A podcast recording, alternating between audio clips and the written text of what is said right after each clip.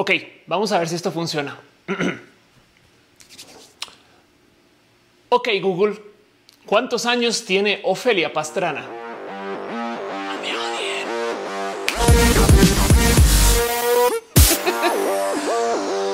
Tal? Yo soy Ofelia Pastrana, la explicatriz y sean ustedes bienvenidos aquí a mi canal de YouTube o a mi canal de Facebook o a donde sea que ustedes vean estos videos donde hablamos de videojuegos, a veces de tecnología, a veces, pero donde siempre nos reunimos para darnos un poquito de cariño y amor nerd y donde todos los martes a la una de la mañana, justo a la mitad de la noche, hacemos retas de velocidad en el rap de Pokémon, porque siempre hay que atraparlos ya. Pokémon.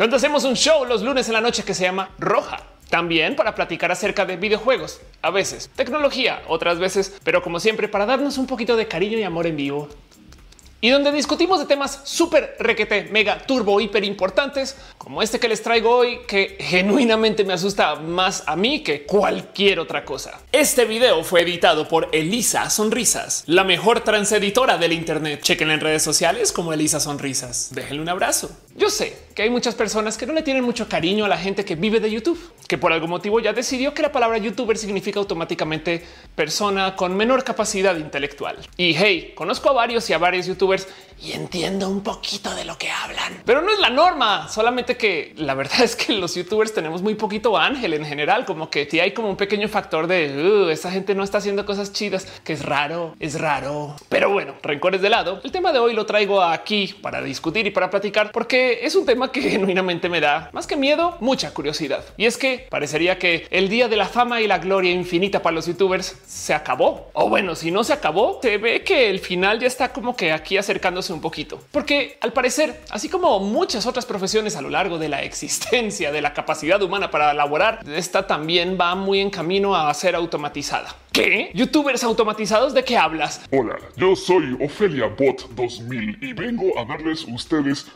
Okay.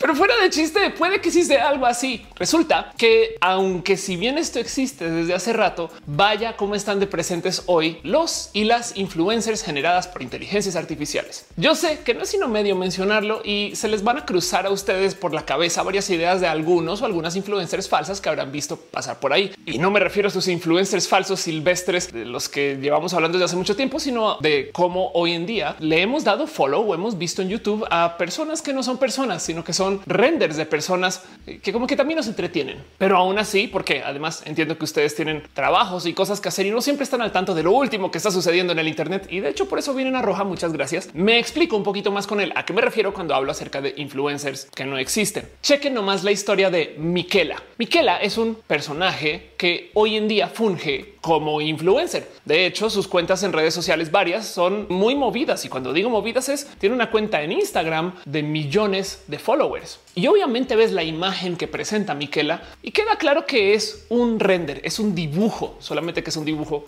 tridimensionalizado. Hoy en palabras de avanzada. Y es que lo bonito de ver a una influencer como Miquela es que Miquela en su personaje acepta que es falsa. Sus TikToks se la pasa hablando acerca de cómo es un robot, entonces no duerme o no come, cosa que a veces es muy rara porque a veces pone posts o tweets con cosas como extraño salir de la casa ahora con el encierro del COVID y es de Miquela de qué hablas. No puedes salir de la casa porque eres robot y de salir no te puede dar COVID porque eres robot. O sea, en fin, el punto es que Miquela no es la única influencer digital que hemos visto últimamente en las redes. De hecho, al parecer llegaron, por así decir. Si bien hemos tenido la tecnología para generar imágenes falsas de gente desde hace muchos, muchos años, el que se formen como personas o personajes que nos presentan en las redes sociales, yo creo que dice algo más acerca de la naturaleza de las redes sociales o de la naturaleza de lo que nos gusta consumir en redes sociales y de cómo creo que a lo mejor hoy en día sí estamos listos o listas para ver a un personaje así o dos o cien. Hay muchos y muchas. Aparte de Miquela, por ejemplo, está Yumi, quien curiosamente no solo como Miquela acepta que es una influencer creada, sino que vende productos de cuidado de la piel que no tiene que what? en China, por ejemplo, se hizo viral Ling, quien también es una influencer generada para que la gente vea a alguien hacer cosas cool en el Internet. Y es que si bien nomás analizar el qué es lo que publican estos o estas influencers en redes da mucho de qué hablar. Por ejemplo, la cuenta de Instagram de Miquela como que deja ahí muy clarito el qué es lo que la gente quiere consumir de Instagram de todos modos. Siento que mero hacer el ejercicio de tomar las fotos de Miquela y replicarlas en tu cuenta de Instagram ha de ser divertido de seguir porque por lo menos se comprueba que este es el tipo de contenido que la gente consume. Raro, ¿no? Y bueno, no solo son los y las influencers en redes sociales, sino es que justo lo que estamos viendo acá es el cómo se está automatizando la profesión del presentar cosas en video para la gente que le interesa ver cosas en video como este mismo video. Miren, en China, este lugar donde les encanta básicamente reinventarse todo lo ya existente y tirar la ética por la ventana, ya están haciendo segmentos de noticias con un presentador o a veces una presentadora generada por una inteligencia artificial. Y cuando digo una inteligencia artificial, en este caso me refiero a que sus algoritmos del cómo mueve la boca y sus algoritmos del cómo sintetiza lo que está diciendo vienen de una inteligencia artificial del mismo modo del cual se generan los deepfakes y estas cosas que está haciendo la gente hoy para reemplazar rostros en otros rostros y demás. Solamente que el fin de estas presentadoras es que no hay nadie ahí, solamente es alguien escribiendo un guion y la presentadora lo presenta, cosa que entonces me deja a mí con un chingo de dudas, porque qué tal que en el futuro este show se pueda hacer solamente con guionarlo y yo no tenga que grabar frente a la cámara. Raro, no? Y miren, esto de tener gente falsa frente a la cámara que se vuelve famosa, pues evidentemente no es nada nuevo. De hecho, desde hace mucho tiempo tenemos a famosos digitales que nunca existieron, como Nathan Drake de Uncharted, que es un personaje que si alguien le hiciera una película tocaría buscar algún análogo o capaz si se podría considerar que se genere el personaje para la película. Bueno, que parece el chiste. También tenemos la película de Sonic y pronto vamos a tener otra película de Mario. Pero me entienden. En este caso en particular, Nathan Drake es famoso por ser Nathan Drake y no hay un actor detrás de Nathan Drake, que es lo que suele suceder en estos videojuegos cuando te presentan a personajes que en últimas la voz o la actuación viene pues, del nombre de alguien famoso. Pero este caso fue completamente generado desde ceros y obviamente no se puede hablar de todo este rubro de ofrecimientos de la tecnología sin pasar por el nombre más famoso, la original artista inexistente, la fuente de una cantidad ridícula de memes y cosplays, Hatsune Miku, que por si ustedes no ubican bien con la historia de Hatsune Miku, pero a lo mejor sí reconocen el nombre. Hatsune Miku es un personaje o una persona digital que se creó hace ya más de 10 años para traerle al mundo un demo de una tecnología que se inventó Yamaha para que los sintetizadores de audio o de música también pudieran cantar. Miren, una cosa es tocar notas en un sinte y que te genere como que pues, sonidos específicos. Otra es que sean congruentes con el cómo se modula la voz y sobre todo cómo atamos las palabras y cómo hacemos que suene a que una persona está cantando. Esa tecnología se llama Vocaloid y tendrá millones de aplicaciones, como por ejemplo, podrías tú usar una voz sintetizada por Vocaloid para luego pisar de fondo una voz de alguien que está cantando. Y entonces técnicamente así no usas autotune, sino que estás pisando la voz de alguien o simplemente podrías hacer que alguien cante sin que exista un ser humano para cantar. Hatsune Miku se volvió no famosa, sino lo que le viene, porque para rematar la presentaron al mundo con música muy buena y crearon un personaje que en últimas es muy cosplay pero además es bien cool en general del cómo se lleva y cómo se presenta de lo que es el personaje de Hatsune Miku. Los conciertos de Hatsune Miku, pues evidentemente tienen músicos y se escucha y se sabe, cosa que sucede porque la idea no es hacer músicos inexistentes o virtuales como gorilas, sino en este caso en particular lo que quieren es vender la tecnología de Vocaloid, que la gente diga, oh, wow, cómo hacen esas voces que no existen, pero sí existen y suenan como si fueran humanos, pero no. Digo de nuevo, Hatsune Miku ya es una tecnología viejita, por eso hoy en día nos suena un poquito más a KK De Animal Crossing que a alguien cantando de verdad. Pero eso no detuvo o ha detenido a alguien en ningún momento de seguir consumiendo la música de Hatsune Miku. Y pues de hecho Hatsune Miku pues ahí pasó por Coachella y ha tenido una carrera musical espectacular como personaje. La pregunta aquí entonces es si esta persona existe o si es una influencer virtual, una cantante virtual, entonces qué va a suceder con esto? En el caso de Hatsune Miku en particular, nomás tomamos en consideración cómo ha mejorado toda la tecnología de la sintetización de voz. Entiéndase, computadoras donde tú puedes escribir de cosas y que la compu interprete cómo se lee eso en voz alta. Esto es un reto muy complejo. Las palabras son difíciles de concatenar, las emociones, las sentimentalizaciones compleja aún para seres vivientes o para actores y actrices, como para luego dejárselo a una computadora para que lo interprete como piensa que son los sentimientos humanos o cómo funciona eso. No obstante, en la era de la inteligencia artificial, el machine learning y las redes neuronales y todo esto que estamos pasando hoy, tenemos ya de varias tecnologías nuevas, como por ejemplo MuseNet, que es una inteligencia artificial que compone música. Y cuando digo compone música es toma gustos musicales, estilos y formas de otros compositores y genera nuevas propuestas. Y las propuestas son sólidas y para rematar son nuevas. Entiéndase, este tipo de creaciones, vaya que nos puede poner ahí en la mesa la pequeña duda del uh, si está siendo creativa la computadora o está replicando algo que se le enseñó o es que eso es la creatividad. Y súmele que también hay gente que está trabajando en el habla modulada por computación, como la gente de Sonantic, quienes ya desarrollaron una tecnología para que tú puedas justo escribir un pequeño guion y que la compute lo lea, pero entonado o triste o feliz y se entienda como tal. De hecho, es bien difícil desentender estos audios de lo que puede estar leyendo una persona. Si tú o un cuate está pensando que en tu futuro puede que te cruces con esto de la actuación de la voz, no más tengan un poquito de miedo a Sonantic, porque es posible que en el futuro no se requiera de contratar a nadie para leer nada en voz alta porque una computadora lo puede hacer así de bien. Como sea, lo impresionante de todo esto que estamos viviendo o viendo es que no solo son personajes generados, sino que también hay algo que decir acerca de cómo se está desarrollando tecnología para que no se tenga que ni siquiera guionar a estos robots. Entiéndase, quizás ustedes dicen, pues bueno, la verdad es que en últimas estas personas son títeres. Hay un gran escritor detrás de Miquela que está haciendo contenido espectacular y simplemente no se pone él o ella o su equipo, sino que renderizan lo que se les ocurre y eso lo suben a redes sociales solucionado. Alguien se tiene que llevar el crédito a fin de cuentas, pero que no se les olvide que en la era de la inteligencia artificial estamos enfrentando el cómo las computadoras sí pueden sintetizar y crear cosas que antes no podían textos, imágenes. Chequen esta tecnología en particular. Es una inteligencia artificial tipo deepfake que permite que la gente hable lo que sea que quiera decir en sus videos, como yo en este, y luego solamente con levantar el transcripto en texto que se genera automáticamente, como lo hace YouTube para los subtítulos, por ejemplo, podrían ustedes editar esos textos y entonces realimentarlo a la inteligencia artificial y ella solita va a generar el video otra vez con el texto nuevo. Entiéndase, si yo por algún motivo grabando este video hubiera dicho una verdadera barra basada y después editando hubiera pensado no, la palabra barra basada quizás no iba ahí. Pues la única opción que tengo es de editarlo de tal modo que pueda yo o reemplazar el audio o tapar la imagen y entonces cambiar el audio para que no se vea o de plano volver a grabar la escena. Pero con una inteligencia artificial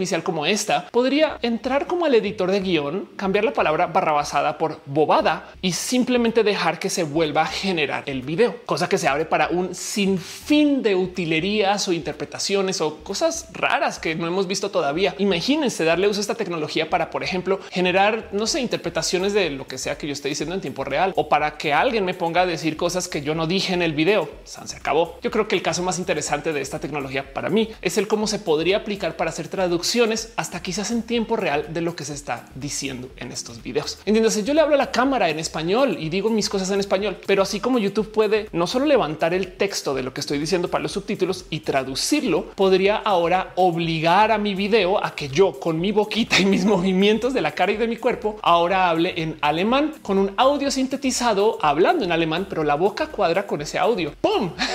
Imagínense la cantidad de cosas que se pueden hacer. Y esto es solo tomando en consideración el cómo ya se puede manipular video ya grabado a base de mero escribir texto. Y ya sé, esto no enfrenta de nariz esto que les estaba diciendo que pues güey, Miquela tiene buenos escritores y esto que tiene que ver, pues es que también que no se les olvide que en la era de la inteligencia artificial hoy en día tenemos buenos generadores de texto como GPT-3, que es esta inteligencia artificial que ya salió a luz y que mucha gente está usando y jugando con, que se presta para generar textos que son muy congruentes. GPT-3 en su versión pública puede generar historias de hasta más de 50 mil palabras que son congruentes. Entiéndase, si la inteligencia artificial al comienzo de la historia se le ocurre un personaje, acá tenemos acá a Carlos González, quien es un fotógrafo triste de la Ciudad de México, no sé por qué se me ocurre ese ejemplo, pues y de modos muy impresionantes, puede seguir levantando el cuento de Carlos y darle seguimiento a lo largo de la historia hasta el final del texto. Una inteligencia artificial que genera textos solo por el fin de generarlos con bienes estadísticos. La verdad es que no estaría tomando todas estas cosas en conciencia, no estaría como que levantando como estos hilos de ok, quién es Carlos y conoció esta persona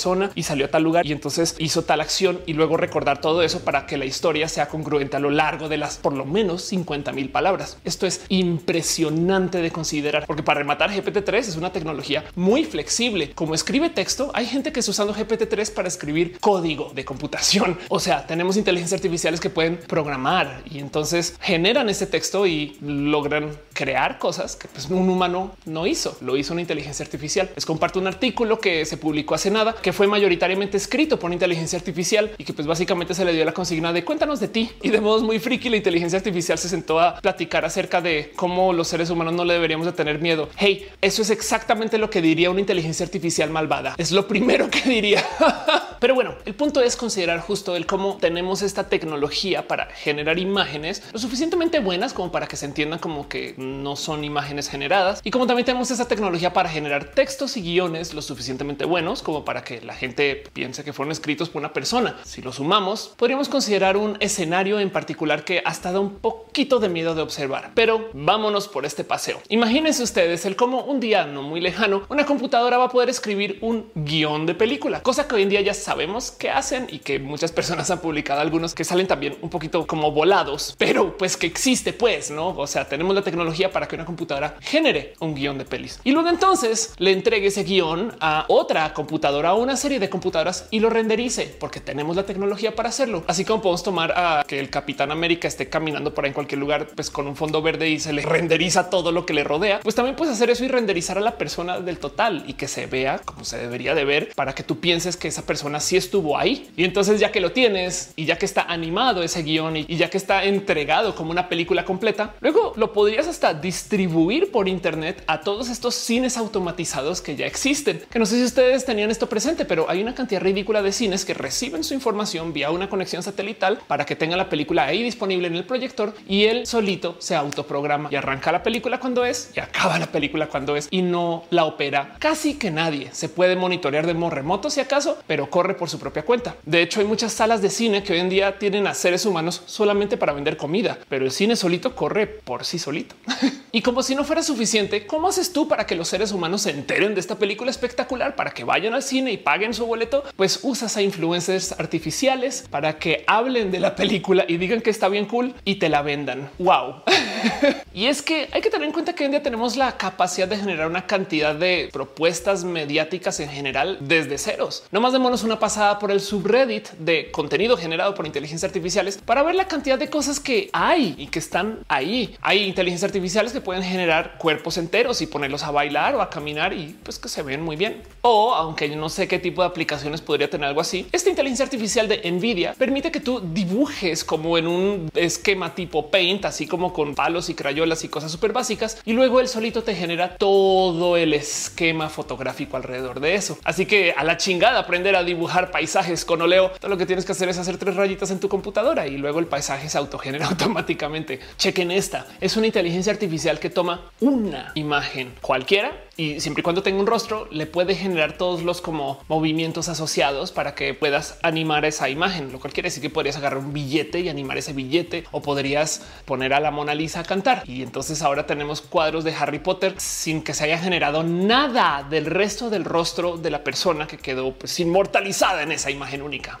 Una inteligencia artificial que puede eliminar el maquillaje de cualquier video ya grabado o una inteligencia artificial que genere dibujos automáticos de fursonas. Por si tú quieres algún día presentarte como tu propio furry o fursona y no sabes exactamente cómo buscarle, acá puedes usar este website para que te genere los dibujos. De paso, This Fursona Does Not Exist es una versión furry de un website espectacular que fue creado por un grupo de investigadores que le trajo al mundo como el asombro de el cómo las inteligencias artificiales de hoy pueden generar rostros fotorrealísticos que se entienden como rostros, pues como fotografías, que es este famoso sitio This person does not exist. Esta persona no existe. Básicamente un website donde tú te puedes quedar dándole refresh varias veces y cada que lo haces genera un rostro nuevo que no existe. Pensemos en las implicaciones de esto. Acá tenemos una inteligencia artificial que nos puede dar propuestas de rostros que no existen, tomando en cuenta los millones de fotos que hay en el Internet acerca de otros rostros. Bien que podemos no más tomar esa inteligencia artificial y generar todos los avatares de todos los bots de Twitter falsos que no existen tampoco. Pero ahora sabiendo que estos rostros existen ahí que fueron generados, podemos tomar la inteligencia artificial que anima rostros a base de solo una imagen. Y ya ven por dónde va la cosa. Podríamos entonces crear una persona a base de una propuesta de un rostro que no existe, animado por inteligencia artificial, con textos generados por una computadora para que digan que qué van a decir.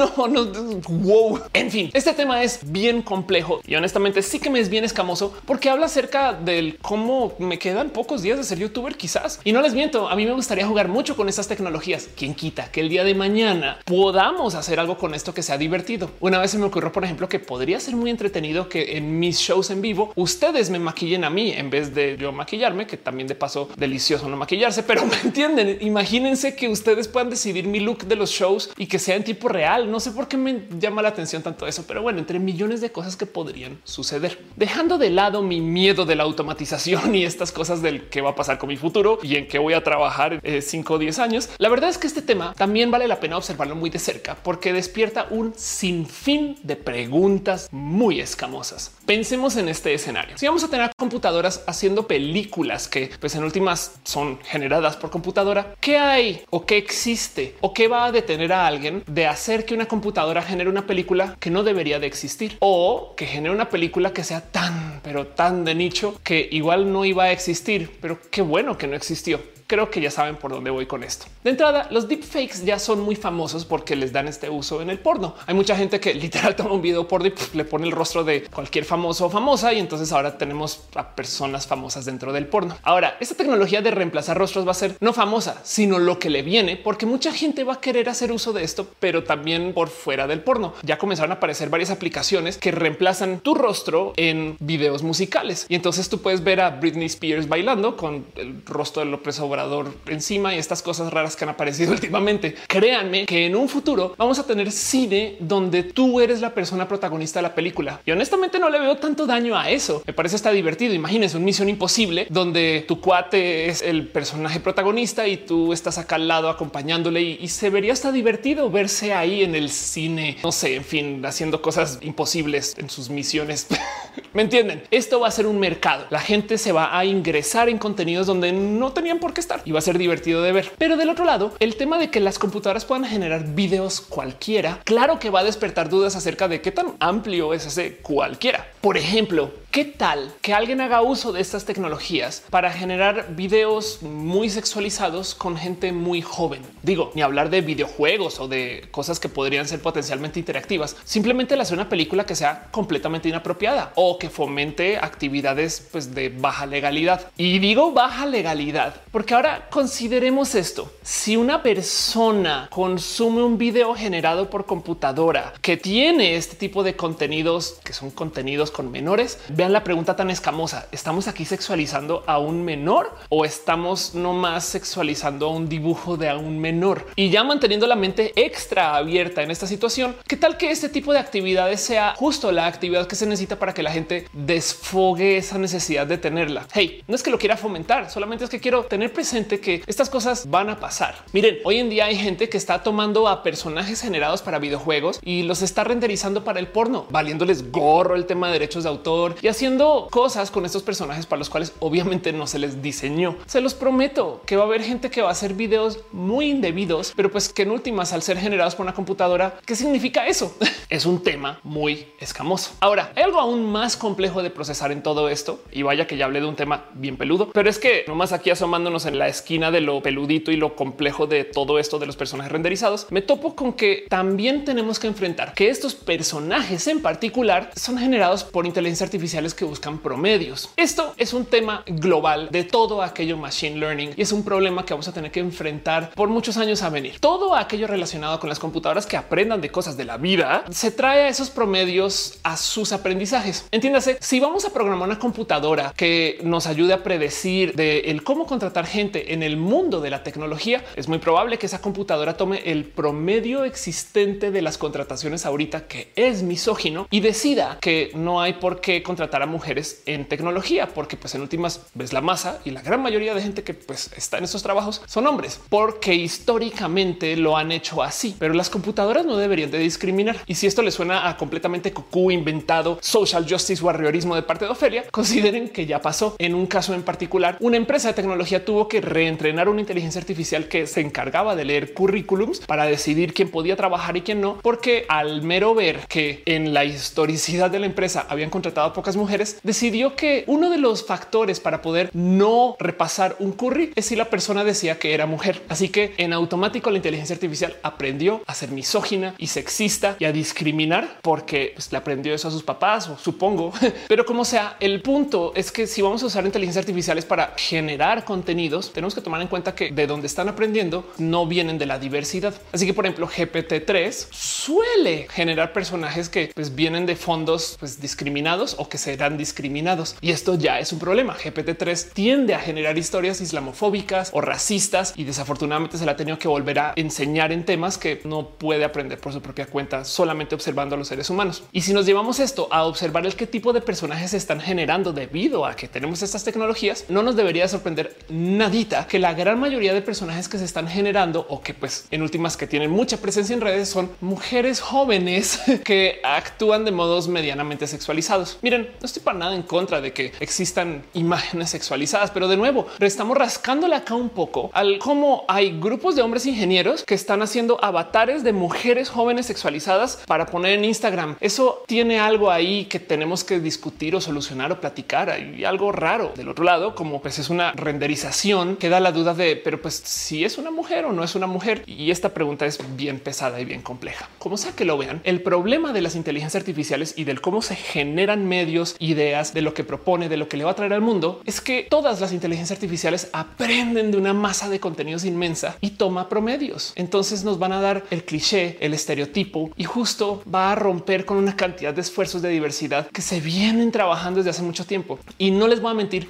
tengo mucho más miedo a esto que a los contenidos peludos y escamosos que se generen con estas cosas, porque pues en últimas ya teníamos libro vaquero y historias dibujadas y cosas así desde hace muchos ayeres. Aunque de todos modos en este caso la historia es tanto diferente porque si tú generas imágenes tan fidedignas, no las vas a entender como dibujos. Hay que platicar con eso. La verdad, la verdad es que los influencers digitales van a estar acá y se van a quedar por mucho tiempo. De nuevo, Micaela vende lo que quieran en patrocinios. Tiene mucha audiencia. Es un influencer que nos puede hablar un poco acerca de él, qué funciona en redes y eso eh, es raro de considerar porque, por ejemplo, yo a veces veo las fotos de Micaela y digo, yo nunca me tomaría esa foto y no sé si la quisiera publicar y no sé si sea pues, yo, pero el hecho de que le esté publicando Micaela comprueba que hay una base estadística que le dice a estos o a estas creadoras del personaje que vale la pena generar esa imagen. No hay algo ahí como de data o como del cómo buscan el de qué habla Micaela, que pues en últimas, aparte de publicar la foto, claro que está comunicando un miren, esto es lo que la gente consume. Y lo raro de toda esta historia es el qué va a pasar ahora que existen estas personas y que son tan masivas. Dije personas, no?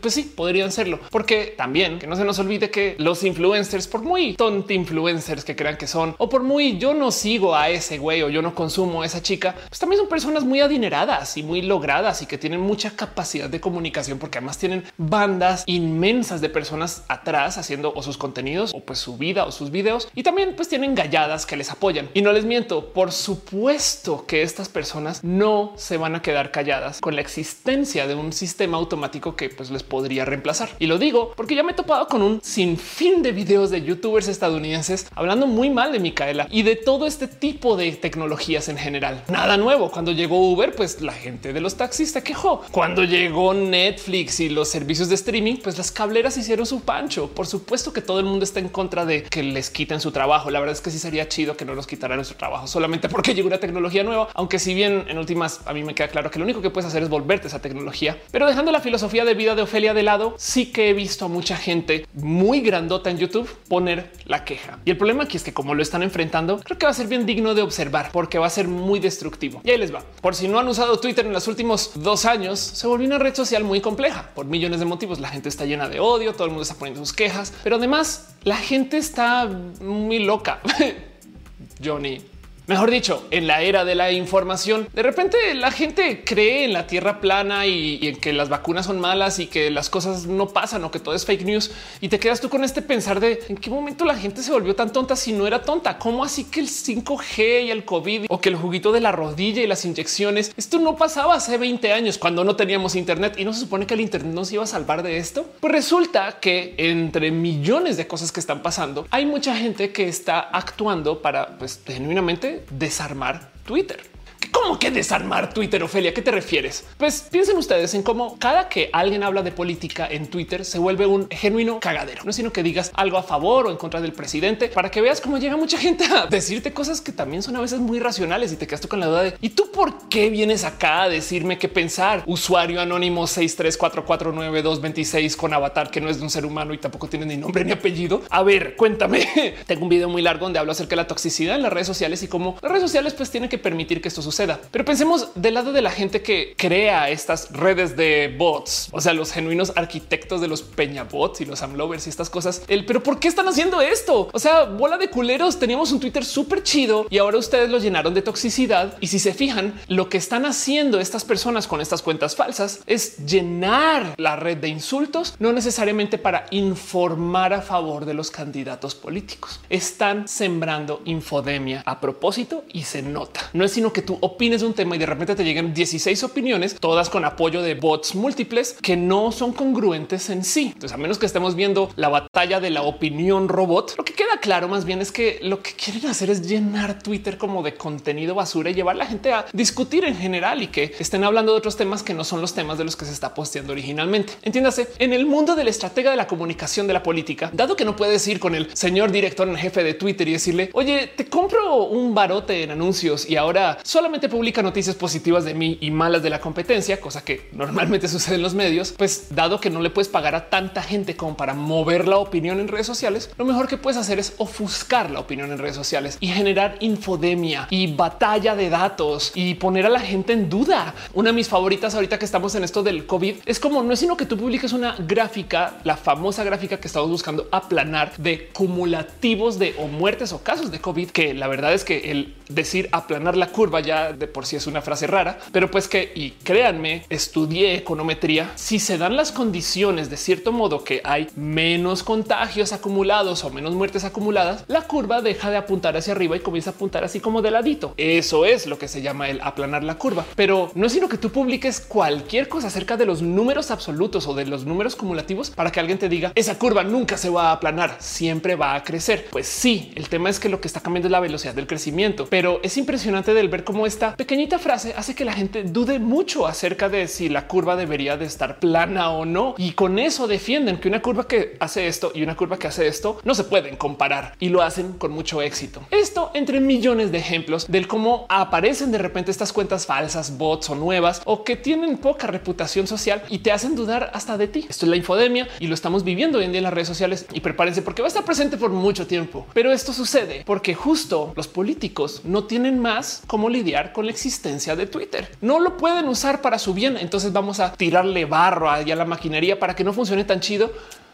y listo, que se discutan entre ellos y ellas y seguimos con nuestra vida en la política. Esto es una realidad que se ve en muchos países. Volviendo al cuento de los influencers digitales o las inteligencias artificiales generando imágenes y estas cosas, veo yo como muchas personas van a batallar esto por medio de crear más influencers digitales. Por ejemplo, hay un video en particular de New York Magazine donde toman a Lil Micaela y literal la reescanean y la usan para generar una copia de Micaela. Y entonces ahora generan otra influencer digital con otros gustos y con otras cosas que de entrada despierta ahí la duda del wow, lo fácil que es hacer ver a Micaela, porque tomas su imagen, la vistes en otra cosa y, sueltas esa imagen por ahí. Entonces ahora, ¿cómo sabes tú cuál fue la verdadera y cuál no? O cómo desmientes tú que eso no fue algo que se renderizó y que decidieron no publicar y cosas así? No, la verdad es que si deja ahí en la mesa lo frágil que puede ser la reputación cuando la persona no existe como persona para que pueda dar la cara eh, ante situaciones de emergencias o de RP, pues no. Pero se lo súper, súper, súper juro que es muy posible que lo que acabe sucediendo es que los influencers súper cool por inteligencia artificiales dejen de ser importantes cuando tengamos tantos que ya nos resbale. Micaela es un hit ahorita porque es una y la primera y la noticia. Pero qué va a pasar cuando tengamos a 20 Micaelas, 6 Sofías, 59 Hatsune Mikus y para rematar no las podamos distinguir la una de la otra en un mundo donde tú puedes darle copy paste a los assets que generan a una influencer digital y volverla a generar. Entonces va a ser bien fácil de devaluar y les auguro influencerdemia a, a estos personajes y a ver por dónde nos lleva eso. Ahora de nuevo, este tema me llama mucho, mucho la atención, es porque justo habla de mí o de YouTube, del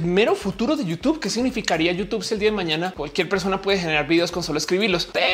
pero igual también quisiera alejarnos dos segundos de todo este tema y ver cómo también hay mucha gente que se está como pues genuinamente parando sus pestañas de la alarma, como si hubiera cambiado algo, hubiera llegado algo de los cielos que no existía antes. Y es que si nos sentamos a pensar dos segundos, nos tomamos nuestro café y descansamos, miramos por la ventana, suspiramos, respiramos y dejamos que entre un poquito de oxígeno al cerebro, vamos a recordar que ya teníamos influencers digitales desde hace muchos ayeres, que a lo mejor se presentaban o se generaban de otros modos. Quizás la influencer digital más famosa o conocida en este rubro, aparte de las Hatsune Mikus y estas cosas, podría ser alguien como Kizuna, quien es una youtuber o twitchera que pues se presenta así. 皆さんこんにちは。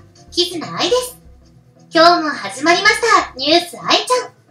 こちらでは私 Kizuna es un dibujo, pero pues que obviamente habla y habla en tiempo real, responde a la gente en sus streams y se presenta como pues un dibujo. Es evidentemente animado y además es una en muchas. Lo que sucede con Kizuna es que usa una tecnología que podría ser muy similar a esto que se presenta aquí en este video del Kigurumi Life Animator, donde vemos como básicamente cualquier persona se puede poner estos guantes o sensores de piernas o sensores de gestos faciales para generar en tiempo real a alguien como Kizuna, que de nuevo deja otra vez ahí la duda del qué significa que sean estos vatos generando la imagen de mujeres jóvenes. Ojo, no es queja, solamente el qué significa, no como pues con esto de pues, las imágenes que le están presentando al mundo, porque van y lo piensan. Y la verdad es que el tener contenidos generados por personas que no existen, pues es algo que venimos viendo desde hace mucho tiempo. Títeres existen desde hace muchos, muchos años y hay gente que es genuina fan de personajes en títeres que creció con el monstruo come galletas y que ubica la diferencia entre Big Bird y Abelardo y que obviamente habla con estos personajes como si fueran personas reales, pero que no se nos olvide que lo que se nos está presentando acá con estas inteligencias artificiales o con estas influencers robóticas o como se les quiera llamar, son personas que eventualmente un día no vamos a poder identificar como títeres. O sea, las imágenes tildan hacia un futuro donde genuinamente no vas a poder identificar si esto que sucede aquí es real o no. En uno de los Rojas responde para este canal, alguien me dejó la pregunta de si mi fondo es real o es green screen, un fondo virtual como los que se usan en Zoom y mero comprobar que este fondo existe o no es raro si lo piensan. Es más, les dejo la duda de si el fondo existe o si esto es green screen. Piensen en eso. Pero del otro lado, si lo que nos asusta de estas tecnologías de la falsedad es que la gente no sea gente, es que las personas sean como títeres humanos, es que en última se rompa la confianza con lo que sea que se nos está mostrando en cámara porque estamos viendo a gente falsa decir falsedades, pues entonces consideremos el uso de la viejísima tecnología del teleprompter. Miren, mucha gente no vive en este mundo de la producción y no sabe la cantidad de cosas que se generan que son completamente generadas aún en tiempo real y desde hace mucho tiempo. No es broma. Hay gente que me ha dejado comentarios en mi canal pensando que el hecho de que yo haga cortes en la edición implica que estoy usando varias cámaras, no que esté editando. Entiéndase en su percepción de los videos como los consumen, piensa que yo hablo de corrido todo lo que yo digo, sobre todo en estos videos editados, que para mí es muy raro de pensar porque es como de pues soy elocuente, pero no tanto.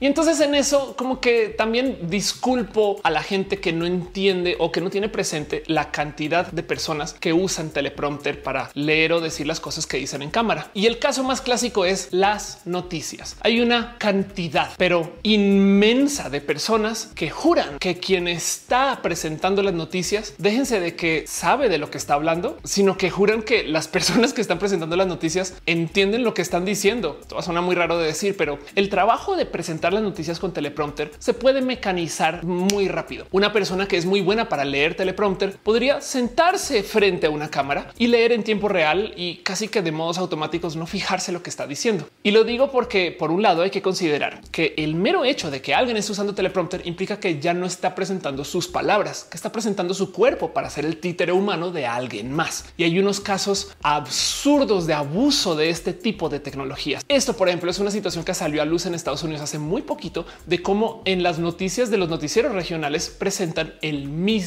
pinche guion. Literal les dan una lectura a estos presentadores y la leen como si fuera las noticias de lo que pasó ahí en el pueblo. Solamente que al mismo tiempo y con la misma entonación y con la misma velocidad la leen así al otro lado del país. O sea, vean esto nomás. Ahora piensen ustedes de todos los noticieros que han visto en su vida. ¿Cuántas veces nos habrá pasado esto? Que pensamos que estamos escuchando las noticias de nuestro presentador o presentadora de confianza y esa persona ni en cuenta. Y cuando digo ni en cuenta es que tengan presente que la gente que lee prompter a veces lo hace de modos que son genuinamente automáticos y es algo que tú generas con el tiempo. Es algo que se podría considerar un rubro del talento. El mero poder leer textos de tal modo que no se sientan leídos. Hay una entonación específica hay un modo particular de presentar, hay un modo como de llevar los textos que pues podría fácilmente dejar a muchas personas en duda de si está leyendo o está hablando. Y para esto hay todo tipo de fails y errores y momentos súper, súper, súper virales que sacan a luz el cómo estos presentadores en muchos casos están verdaderamente desconectados de lo que están leyendo. Les invito a que veamos este caso en particular. Y esto es algo que, o sea, esto sucedió pues donde una presentadora de noticias fue completamente troleada por creo que un empleado o empleada que estaba renunciando ese día y dejó su última broma al aire antes de irse. En este video en particular estamos viendo a una presentadora de noticias narrar un accidente aéreo de pues algo que había sucedido justo ese día o esa semana, que si bien el accidente es real, la broma fue la siguiente. En algún momento durante la presentación de la noticia llegan a una pequeña lista de los tripulantes que vale la pena mencionar al aire y quien sea que estaba renunciando dejó la joya de escribir los nombres de los tripulantes tal cual que leídos de modo fonético comunican cosas. Some Ting Wong, Wee Chu Lo, Ho Lee Fook,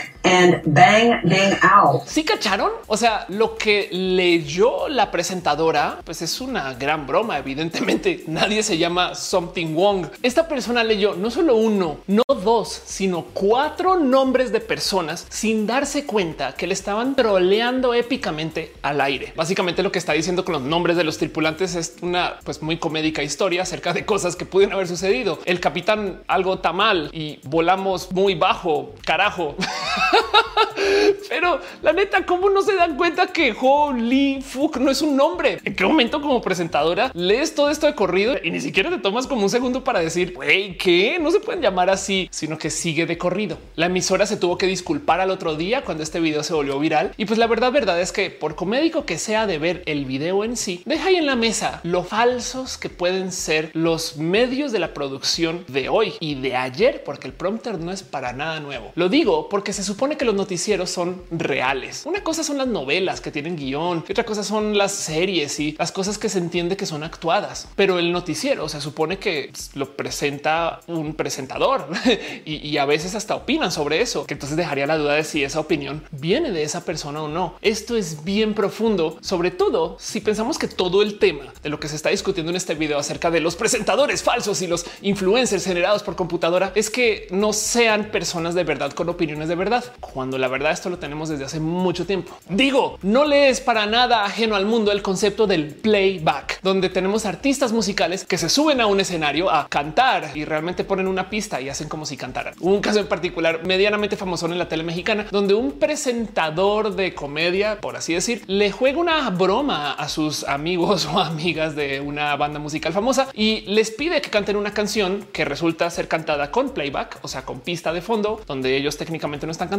y modifica la canción de tal modo que no se entiende como si fuera en vivo. De hecho, al revés, los trolea, les hace un chiste inmenso y entonces deja ahí en claro que evidentemente están cantando sobre una pista. La canción se salta, se decelera y les hace ver como idiotas. Pero como es la tele, también tenemos que poner en duda la realidad de si la broma es real. Esto a lo mejor fue todo coordinado y planeado, porque pues así son las cosas que existe y que es de verdad y que no es de verdad. Y lo digo de nuevo, porque si el miedo de las inteligencias artificiales generadas por computadora es que nada es de verdad, la verdad es que la verdad nunca la tuvimos o no la hemos tenido por muchos, muchos años. ya ven por qué me interesa tanto este tema de los influencers por inteligencias artificiales, porque a lo mejor lo que tenemos ahora es que estas inteligencias artificiales sí aceptan ser artificiales y eso puede ser lo que nos asuste. Miren, hay algo que decir en general acerca de esta obsesión que tenemos con lo natural, con las cosas que no tienen o deben de ser actuadas o, o con los performances que no deberían de ser performances, que en últimas como que funciona mejor si entendemos que la naturaleza humana nos lleva a querer no ser nosotros y nosotras, sobre todo en los medios en video y en texto. Y lo digo porque es muy fácil culpar a los influencers de ser muy falsos en sus fotos, que a veces sí lo son, lo sé que sí lo son, pero también quiero que consideremos el cómo tanta gente le sonríe a la cámara. Llévense ese pensar. La próxima que ustedes digan, ay, pinche filtro que estás usando para hacerte ver quién no eres, piensen en cómo ustedes, el mero momento que alguien les dice foto,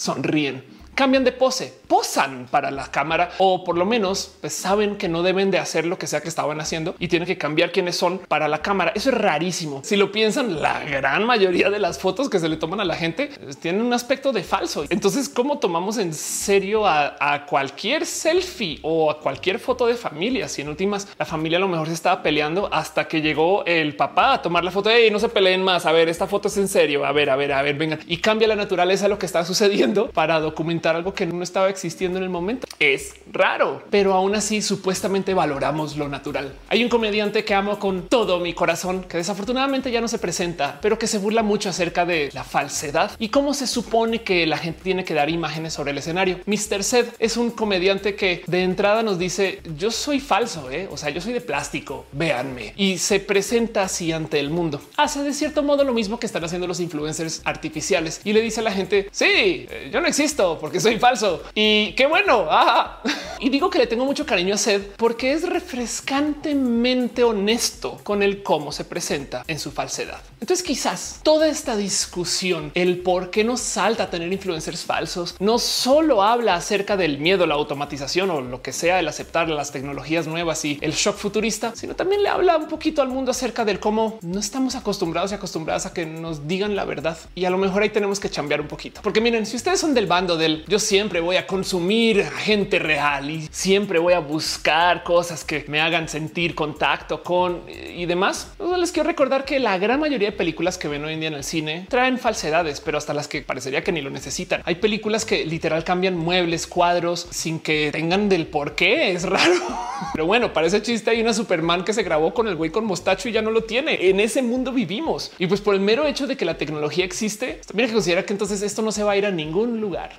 Chequen. Esto es un tutorial que encontré al azar. O sea, literal busqué tutorial 3D a ver qué tipo de cosas encuentro. Y pues sí, es un video tutorial que se está vendiendo en 50 dólares, que no me parece necesariamente barato, pero pues 50 dólares no es una cosa extremadamente cara para una clase del cómo manejar este tipo de texturas en 3D para ser renderizados así de buenos de rostros humanos. Digo, yo sé que no es tecnología barata. De hecho, tener una computadora lo suficientemente buena para manipular ese tipo de texturas tampoco es tan barato, pero ya no es lo que era hace 20 años, cuando para trabajar con algo en 3D tenías que tener una estación de trabajo Silicon Graphics y capacitación específica y software único, o tenías que aprender cómo trabajar texturas en Maya específicas con plugins únicos desarrollados por este alemán que una vez alguien conoció. No, todo eso ya se fue al caño. Si por algún motivo ustedes tuvieran el deseo o la inclinación de querer trabajar con este tipo de generación de medios, la barrera hoy en día es mediana. No quiero decir baja porque pues el tema de la computadora y demás lo entiendo, pero tampoco es tan alta como lo era hace muy poco. Pero eso no le quita que está a manos de casi que cualquier persona, por así decirlo, el hacer películas enteras con personajes que no viven o el hacer películas de temas que nunca se iban a hacer en película de todos modos, porque contratar actores, luces, eso ya ni al caso, pero pues que tú hoy en día te puedes sentar un rato a diseñarlo y renderizarlo y hacer de esas locuras una realidad. Esto se va a poner peor a futuro y les invito a que consideren el qué significa eso para el mundo del video y para el mundo del consumo del video y todavía ni siquiera estoy considerando el que va a pasar cuando tengamos traducción simultánea de todo esto. Pero bueno, ¿cómo se sienten ustedes con este tipo de cosas? ¿Consumen ya los contenidos de algún influencer falso? Mejor dicho, uno que acepte que es falso en público. a mí me parecen lo máximo y la verdad es que sí, no les miento, lo que más me llama la atención es el ver qué tipo de contenidos generan, porque de nuevo, para mí son una guía hacia el qué es lo que se está consumiendo. Estas personas tienen un post al día que publicar. Obviamente van a tratar de generar la máxima viralidad con ese post y no se van a poner a publicar cosas solo porque sí, a diferencia de un influencer humano que un día simplemente va a decir, ay, mira, tengo calcetines rosas, foto y ya. Es un raro paradigma, pero quizás nos va a llevar a bonitos nuevos lugares de nuevos medios que todavía no le puedo poner el nombre encima a cómo se van a llamar. Y quería discutirlo porque el día de mañana, pues que quita que sí sea verdad, que el roja de mañana sea un roja sintético con fondo verde. Este fondo no es verde, este fondo sí existe. Se los juro que este fondo existe. ¿Cómo les compruebo que el fondo existe? Tapa de mi agua que estoy tomando.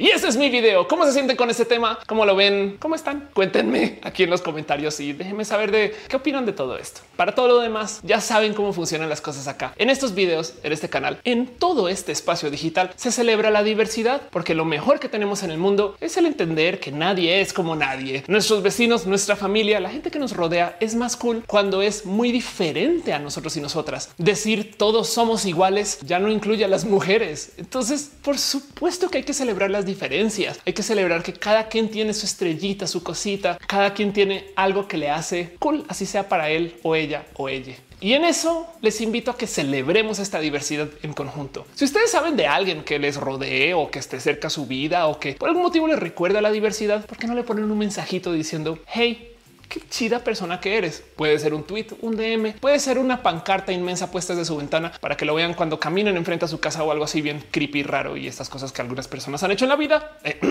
pero me entienden. No más escriban una persona diversa para recordarle que es una persona chida. Y si puro chance usted no se le ocurre absolutamente nadie a quien escribirle o a quién hacerle la pancarta, te lo digo yo a ti. Eres una persona bien cool, muy bonita. Y la verdad es que celebro mucho tu diversidad y celebro mucho que al ser una persona diversa le estés enseñando cosas al mundo. Eso es muy bonito y démonos un abrazo por eso. Te quiero y gracias por venir a mi video. Nos vemos en el próximo. Hablamos en los comentarios o en redes sociales.